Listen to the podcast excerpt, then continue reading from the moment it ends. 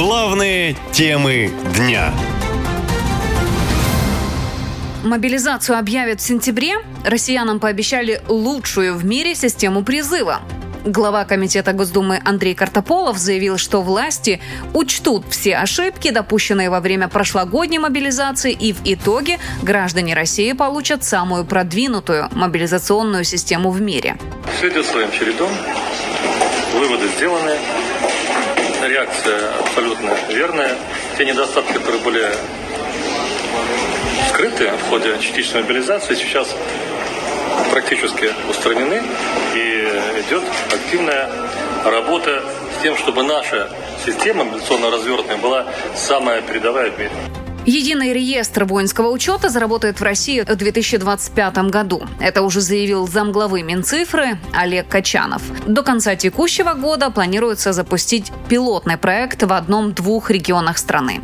Но власти уверяют, что этой осенью новой волны мобилизации не будет. Вот что сказал в интервью RTVI заместитель председателя оборонного комитета Госдумы Юрий Швыткин. Не будет мобилизации. На сегодняшний день мобилизация не предполагается ни второй, ни третий этап не всеобщее. Все эти приказы, которые якобы выпускаются, носят фейковый характер.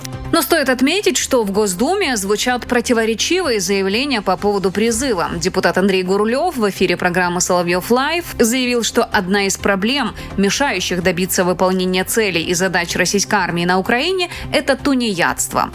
Проблема тунеядства которые довольно-таки серьезно, где не работают, трудными сидят на биржах труда. Мне говорят, давайте мобилизацию проведем. Да давайте, на бирже труда все стоят, кто безработный. И ради бога, вперед за власть советом. Кто мешает? Хотя Кремль и опасается негативной реакции общества, но мобилизации не избежать, говорят военные эксперты, анализируя ситуацию на фронте.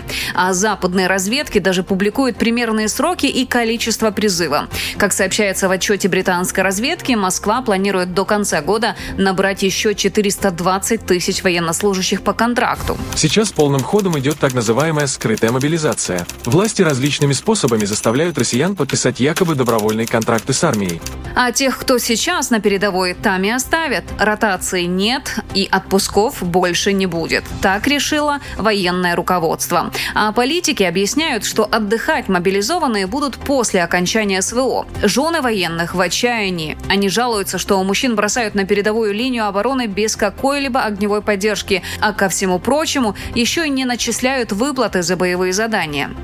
Вы пушечное мясо, на, на ваше место придут другие. Каждый такой боевой выход должен быть дополнительно оплачен, но выплат нет.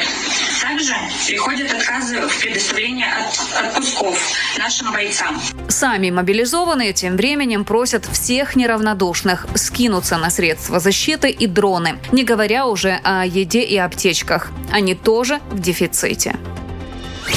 Наша лента. Коротко и ясно.